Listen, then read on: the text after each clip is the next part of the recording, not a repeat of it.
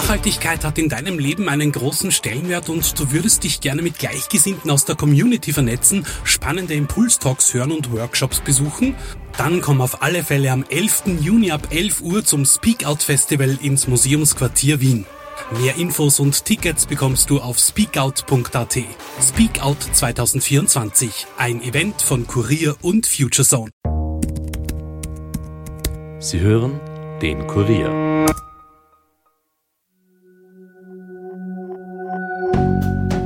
Hallo bei den Fakebusters.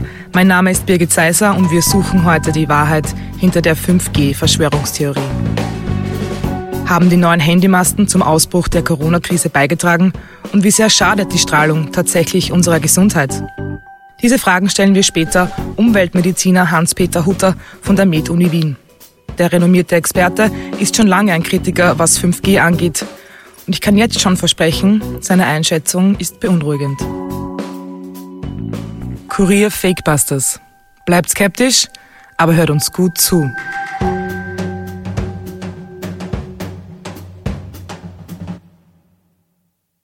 Im Fokus der Verschwörungstheoretiker steht die These, dass die 5G-Handymasten eine derart starke und gesundheitsschädliche Strahlung absondern, dass sie das Coronavirus im menschlichen Körper aktiviert haben. Die Auswüchse, die die Angst vor 5G angenommen hat, sind enorm. Counter-terror police have been called in after a mobile phone tower at Cranbourne East went up in flames.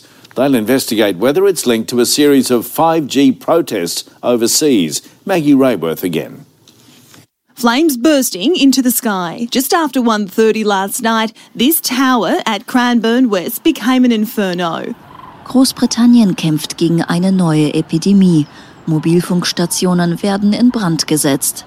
Eine Verschwörungstheorie bringt den neuen Mobilfunkstandard 5G mit der Ausbreitung des Coronavirus in Verbindung. Anlagen werden angezündet, Kabel durchgeschnitten. For police in Quebec, this has fast become a familiar sight. A cellular tower set ablaze. In one week, police responded to seven similar fires, all targeting cell towers. They've since arrested a couple in their 20s and are investigating whether they might have been motivated by a conspiracy theory linking 5G technology to COVID 19. Diese Newsbeiträge stammen von TV-Sendern in Kanada und Australien und auch Großbritannien ist besonders von den Verschwörungstheorien rund um 5G betroffen. Überall dort haben selbsternannte Skeptiker neue Handymasten in Brand gesetzt. In England wurden dabei Dutzende Masten zerstört. Ist das purer Vandalismus oder vielleicht doch unsere Rettung? So viel sei verraten, elektromagnetische Strahlung kann enorme Folgen haben.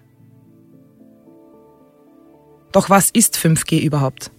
Es ist der neue Mobilfunkstandard, der für schnelleres Internet und die Vernetzung des Straßenverkehrs und Maschinen in der Industrie sorgen soll. Wirtschaftlich gesehen wäre der Ausbau des Netzes bereits vor Jahren sinnvoll gewesen. Dass er erst jetzt in Gang kommt, liegt daran, dass viele Mediziner vor der Technologie warnen. Die Bedenken entstanden nämlich nicht durch die Corona-Krise. Es gibt sie seit Jahren. 2019 übergaben 70 besorgte Mediziner im deutschen Baden-Württemberg einen Brief an den dortigen Ministerpräsidenten Winfried Kretschmann. Darin warnen sie vor der sogenannten Elektrohypersensibilität, kurz EHS. Diese Krankheit bedroht uns immer mehr. Wir sind durch Mobilfunk und WLAN einer weitaus höheren Strahlung ausgesetzt als noch vor einigen Jahren. Diese Strahlung kann angeblich Kopfschmerzen, Erschöpfung, Energiemangel, Müdigkeit und Schlafprobleme auslösen. Studien zufolge sollen bereits fünf bis zehn Prozent der deutschen Bevölkerung betroffen sein. Besonders dramatisch ist die Hypothese, dass die Strahlung das Wachstum von Tumoren beschleunigt. Der Schritt von der realen Bedrohung hin zur Verschwörungstheorie rund um Corona war also nur ein kleiner. Grundlage ist, dass die Pandemie just zu dem Zeitpunkt im chinesischen Wuhan ausgebrochen ist, als dort die 5G-Antennen installiert wurden. Die Theorien besagen, dass die Gesundheit dadurch derart geschädigt wurde, dass das Virus freie Bahn hatte, sich auszubreiten. Andere glauben, die 5G-Strahlung habe das Virus im menschlichen Körper aktiviert. Eine weitere Variante ist die, dass das Coronavirus absichtlich verbreitet wurde, um die noch schlimmeren Folgen der 5G-Strahlung zu vertuschen. Die Mobilfunkrevolution soll nämlich eigentlich die Weltbevölkerung dezimieren. Aber kann das stimmen? Steht dahinter ein größerer Plan? Nicht nur Menschen sollen in Gefahr sein. Im Jahr 2018 geisterten Berichte durch die Medien, dass bei Tests für das Netzwerk in den Niederlanden hunderte Vögel plötzlich tot vom Himmel fallen. Todesursache Herzversagen durch Mikrowellenstrahlung. Ähnliche Phänomene wurden aus anderen Ländern Europas ebenfalls gemeldet. Solche Nachrichten lassen die Community der 5G-Gegner stetig wachsen. Immer mehr Menschen gehen auf die Straße. In Österreich ist Steve Viborova einer der bekanntesten 5G-Gegner. Er hetzt auf Demonstrationen gegen die Technologie. Prinzipiell, wenn man es auf die Basisebene bringt, geht es darum, das 5G wird überall ausgerollt. Wir werden dauerbestrahlt mit Mikrowellenfrequenzen. Und diese Technologie ist niemals auf Sicherheit getestet worden. Das ist die Basis, von der diese Diskussion einmal betrachtet wird. Und das ist als Fakt etabliert worden. Niemals auf Sicherheit getestet worden. Und nicht nur 5G. 5G ist die Spitze des Eisberges. 1G, 2G, 3G, 4G, WLAN, all diese Dinge sind niemals auf Sicherheit getestet worden. Das ist die Basis. Also von wegen, es gibt keine Langzeitstudien dazu.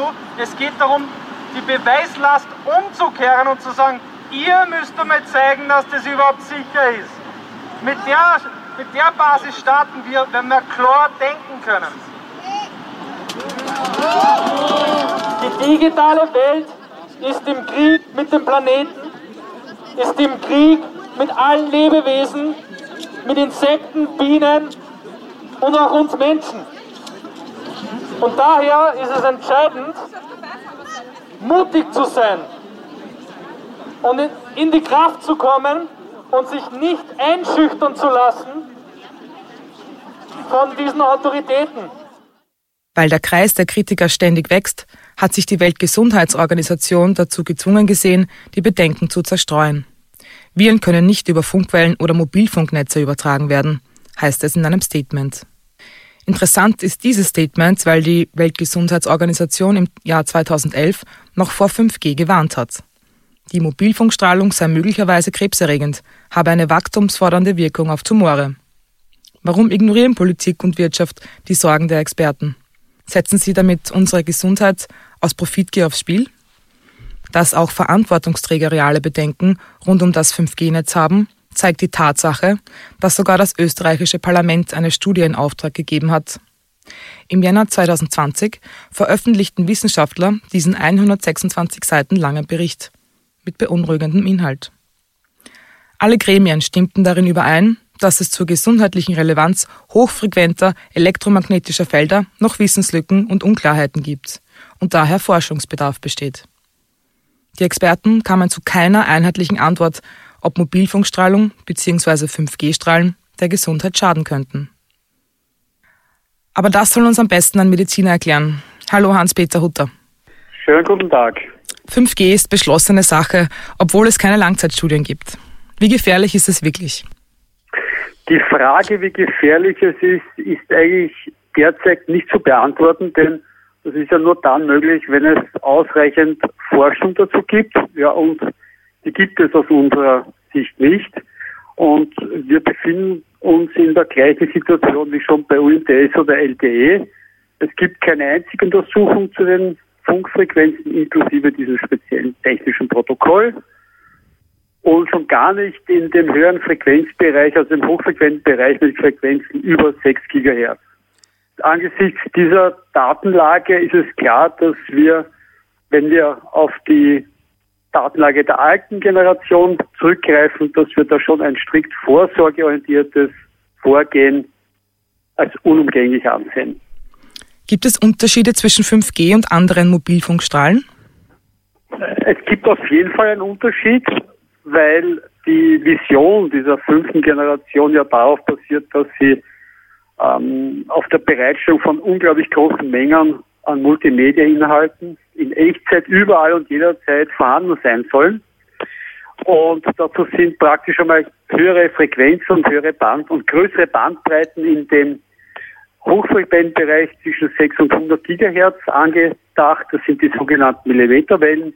Und da ist schon ein Unterschied der, dass es aufgrund dieser Millimeterwellen kommt es zu kürzeren Reichweiten und damit ist auch der Ausbau eines dichteren, kleinzelligeren Netzes von vielen tausenden Antennen notwendig und dazu braucht es zum Beispiel auch Batterie-Backup-Systeme und das sind auch zusätzliche Fragen, unabhängig jetzt einmal von der Strahlung. Ja, da geht es auch um, woher kommen die Batterien und wie werden sie dann auch wiederum recycelt oder was passiert mit denen.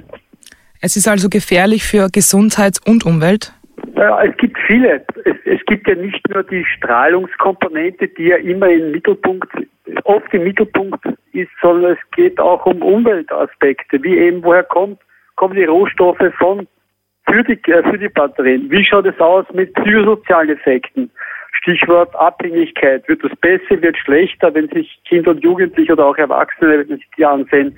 Also es gibt viele Fragen, und die sind zu beantworten. Das heißt nicht, dass man jetzt insgesamt immer negative Effekte erwartet, aber noch einmal, vor 20 Jahren haben wir uns doch nicht vorstellen können, wie die, wie Smartphones, dass es überhaupt Smartphones geben kann und wie uns die in unserem Alltagsleben jetzt einmal zumindest beeinflussen und manche auch beeinträchtigen.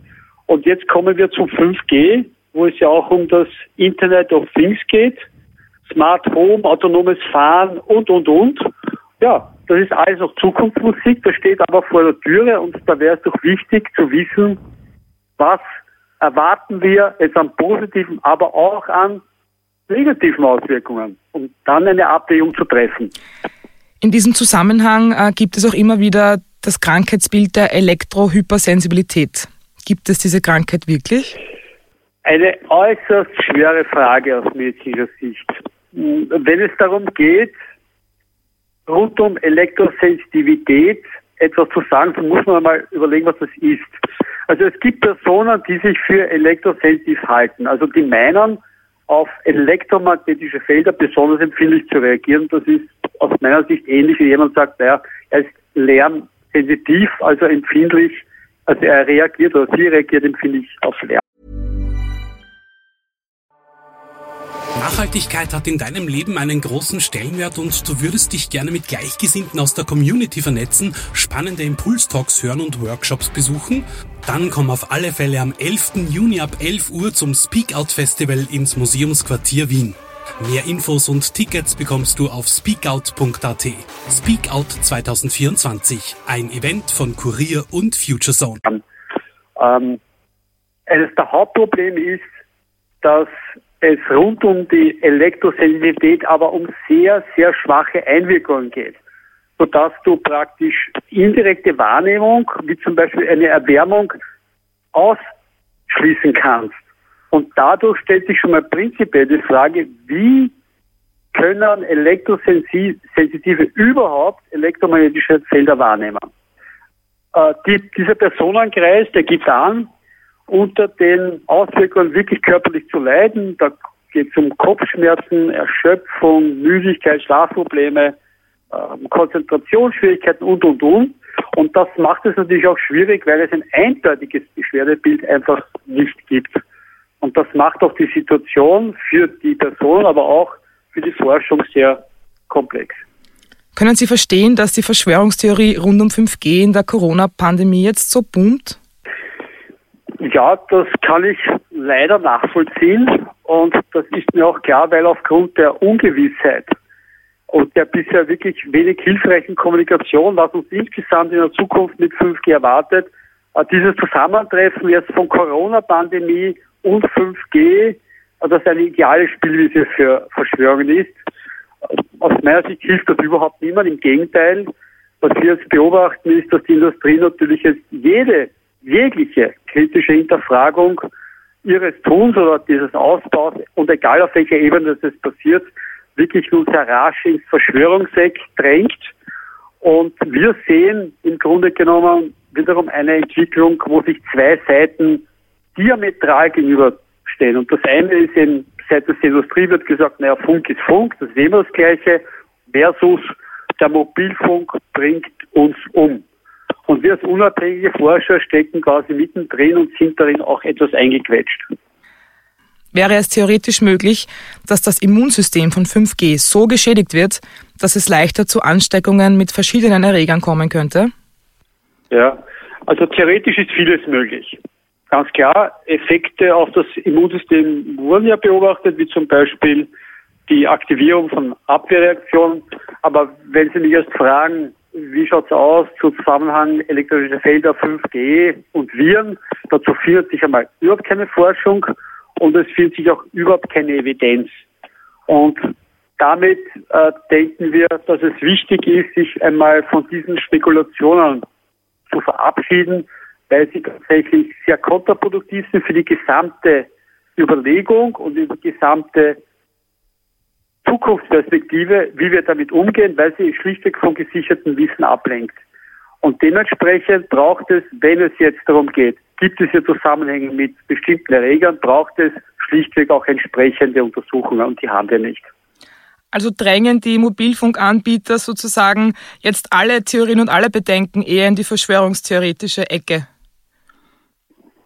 Ja, aus unserer Sicht sehen wir so eine Tendenz und ist nicht unerwartet, weil es ja auch ein, eine Art Strategie ist.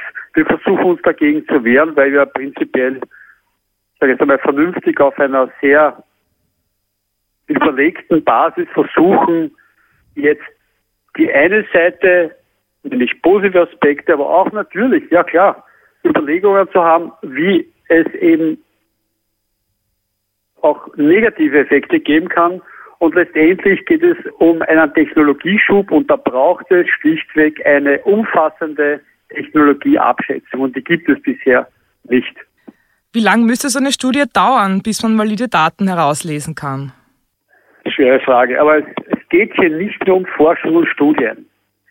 Es sind auch immer wieder die Interpretationen der Ergebnisse. Also selbst wenn Sie die sogenannte NTP-Studie nehmen, National Toxicology Program heißt das, von daher kommt es, äh, die machen viele Studien auch zu Chemikalien. Äh, da ging es um Tumore und erbgutschädigende Effekte bei Ratten und Mäusen.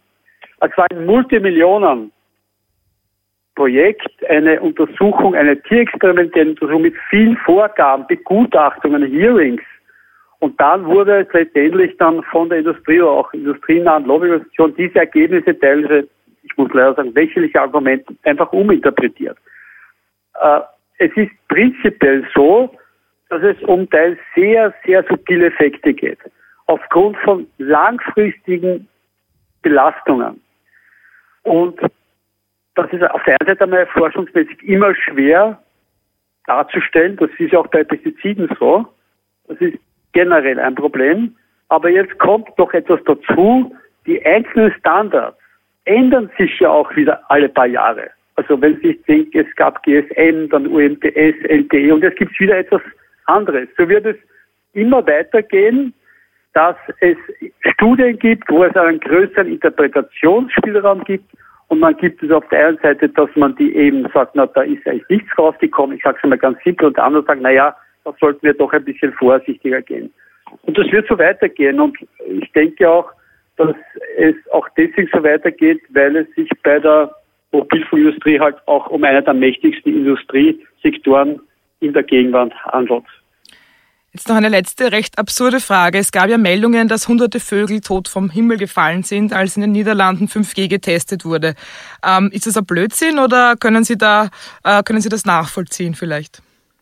Ja, also dass Tiere vom Himmel gefallen sind, ist wohl beobachtet worden. Dass das aber von irgendwelchen Strahlungsquellen herrührt, ist wohl eher der Fantasie zuzuschreiben. Und ganz klar, unabhängige Forscher distanzieren uns selbstverständlich von irgendwelchen ungeprüften Spekulationen. Aber wenn Sie mich fragen, naja, wie ist denn das mit Tiere insgesamt um 5G, dann muss man halt auch das sagen, nachdem 5G ja massiv und überall verbreitet wird, so sind natürlich auch Auswirkungen auf Pflanzen und Tiere ebenfalls sorgfältig zu untersuchen. Das muss man auch machen, damit man eben dann auch für solche Beobachtungen eine klare, fundierte Überlegung hat, dass man sagt, das ist eher nicht der Fall oder das kann tatsächlich sein. Aber auch das fehlt leider Gottes hier. Also, 5G kann das Coronavirus nicht im menschlichen Körper aktivieren. Diese Verschwörungstheorie stimmt schlichtweg nicht. Auch, dass Vögel wegen der Strahlung plötzlich tot vom Himmel gefallen sind, ist Unsinn. Die Skepsis vieler Menschen weltweit ist aber auch nicht ohne Grundlage. Es gibt einfach zu wenig Forschung über die Auswirkungen von Handy- und WLAN-Strahlung auf die Gesundheit und die Umwelt. Was fehlt, sind vor allem Langzeitstudien. Mediziner fordern sie seit Jahren. Die Verschwörungstheorien rund um das 5G-Handynetz schaden aber der Debatte, denn Menschen, die nur an den wirtschaftlichen Vorteilen vom 5G interessiert sind, können die Bedenken der Mediziner so leicht in eine skurrile Ecke drängen. Letztendlich kann aber nur die Wissenschaft die Bedenken rund um 5G bestätigen oder widerlegen. Kurier Fakebusters. Bleibt skeptisch, aber hört uns gut zu. Das war's für heute von den Fakebusters. Mehr Infos zu diesem Podcast findet ihr unter www.kurier.at slash fakebusters. Wenn euch der Podcast gefällt, abonniert uns und hinterlasst uns eine Bewertung in eurer Podcast-App. Fakebusters ist ein Podcast des Kurier, Moderation von mir, Birgit Seiser, Schnitt Dominik Kanzian, Produzent Elias Nadmesnik. Weitere Podcasts findet ihr auch unter www.kurier.at slash podcasts. Macht's gut, bleibt skeptisch, aber hört uns gut zu.